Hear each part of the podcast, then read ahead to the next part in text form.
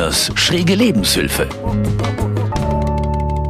Anstrengung und Mitgefühl, gerade in Prüfungszeiten.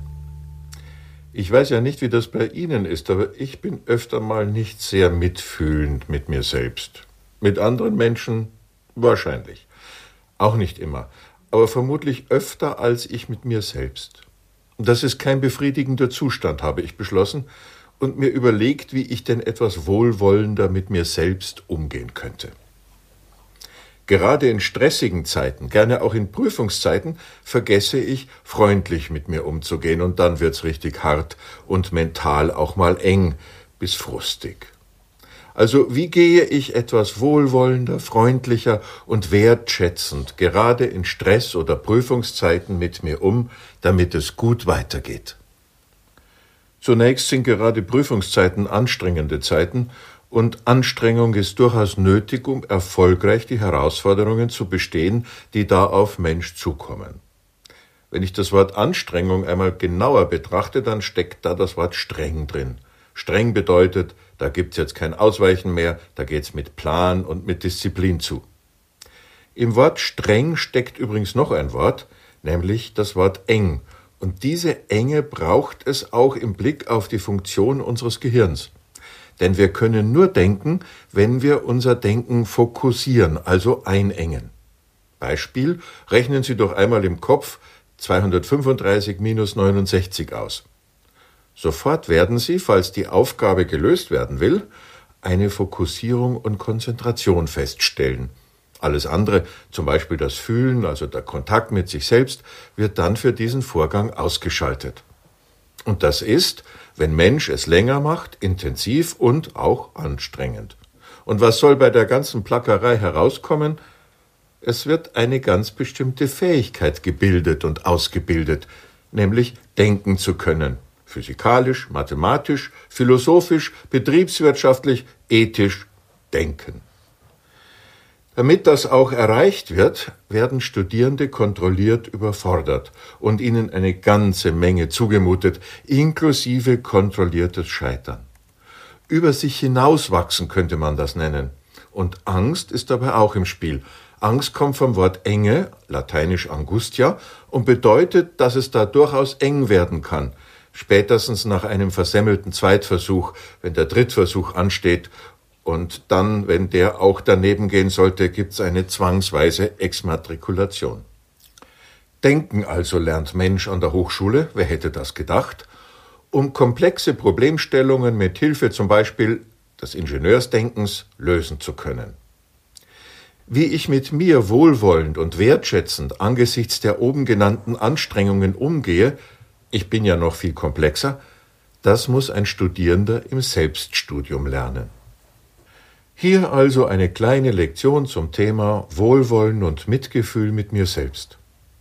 Das ist neben vielen anderen Möglichkeiten eine Methode, also ein Weg, mit sich und seinen Anforderungen gut umzugehen. Im Rahmen unseres Netzwerk Beratung an der Technischen Hochschule Rosenheim bieten wir immer wieder dazu Workshops an. Einer davon heißt Lernen schadet Ihrer Gesundheit. Versuchen Sie es doch mal mit Studieren. Oder Drittversuch Cool Down. Oder Wer den Kopf bei der Prüfungsvorbereitung in den Sand steckt, muss damit rechnen, dass der Hintern noch herausschaut, und die Prüfungen treffen zielsicher genau diesen Ort. Also wie gehe ich wohlwollend mit mir um? Eine etwas schräge Anleitung zur Selbstfürsorge. Wer und was tut mir gut, wenn ich genervt, gestresst, frustriert oder auch ängstlich bin? Sicher mal kein Mensch, der mir dann noch sagt, dass es nicht genügt, was ich mache, dass es schon irgendwie wird und dass ich mir keine Sorgen machen soll und ich hätte halt mal früher anfangen sollen zu lernen und so weiter, also mir Ratschläge gibt, die mehr Schläge als Rat sind. Was oder wer mir in diesen Situationen gut tut, ist ein Mensch, der mich kennt, der weiß, wie er mit mir umgehen muss, einfühlsam, sensibel, jemand, der gut und aufmerksam zuhören kann, der meine Bedürfnisse kennt, meine Art, wie ich das Leben sehe, der weiß, was für mich wohltuend und entstressend ist, jemand, der unaufdringlich da ist und der einfach gut mit mir umgeht, ein guter Freund, eine gute Freundin eben, jemand, der meine Ängste kennt, meine Unsicherheiten, meine Triggerpunkte und weiß damit liebevoll umzugehen.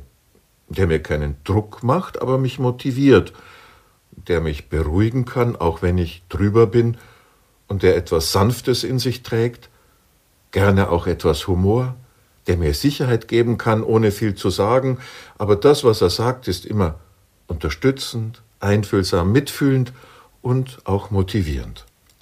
Ja, so einen Menschen gibt es nicht. Den muss Mensch sich, wie man so sagt, schnitzen. Oder doch nicht.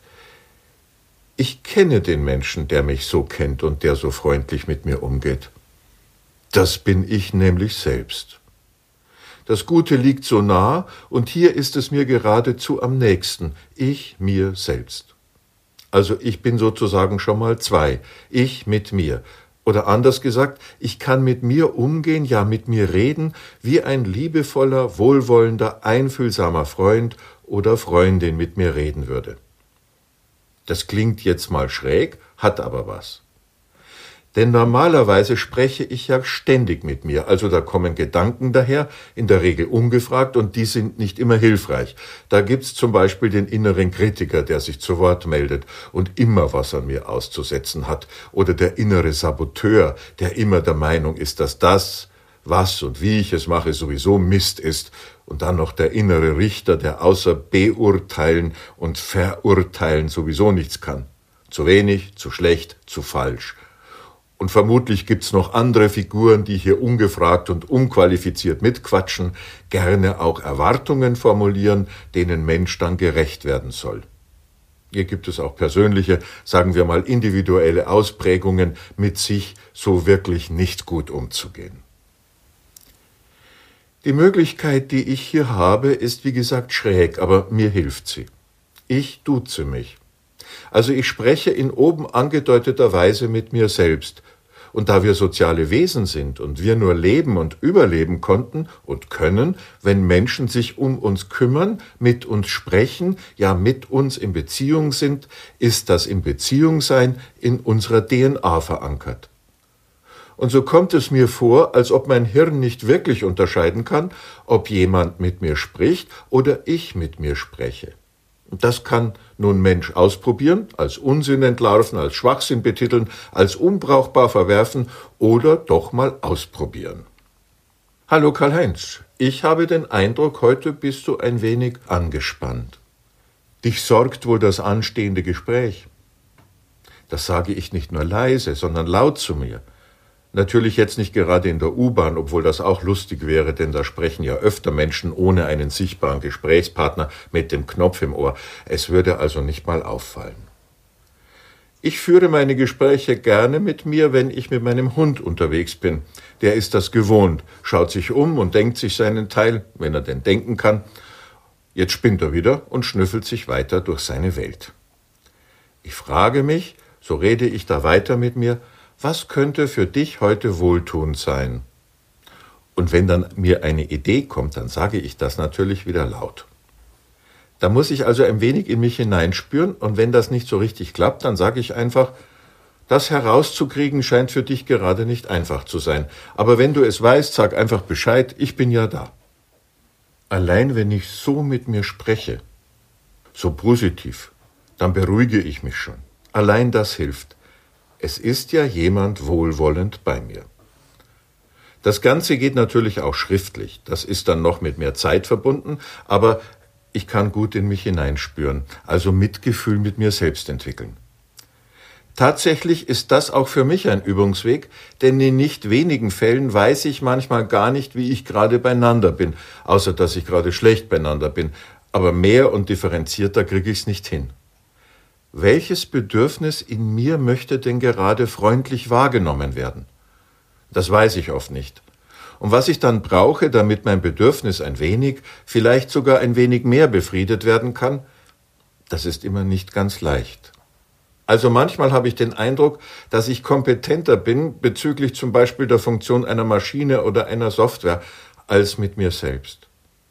Und auf die Frage, wie es mir geht, gibt's dann manchmal nur die bayerische Antwort, passt schon das ist doch ein wenig unterkomplex, meine ich. Die Übung könnte also eine feine Art sein, sich besser kennenzulernen und damit auch besser mit sich umzugehen. Also übe ich jeden Morgen meine fünf Minuten mit dem Titel Besuch meines Freundes. Heute Morgen war es spannend, denn mein guter Freund wusste nicht so recht, was ich brauche, damit mein Tag gut wird. Nach einiger Zeit sagte er, Du, ich glaube, du solltest dir heute mehr Freiheiten nehmen. Volltreffer. Das fühlte sich gut an, und seine Vorschläge, die dann so langsam kamen, waren auch prima. Es wurde ein sehr guter Tag. Das war Lenas schräge Lebenshilfe, ein Podcast der katholischen Hochschulgemeinde der Technischen Hochschule Rosenheim. Getextet und gesprochen von Hochschulseelsorger Karl-Heinz Lehner. Produziert vom katholischen Medienhaus St. Michaelsbund. Wir machen auch Ihren Podcast.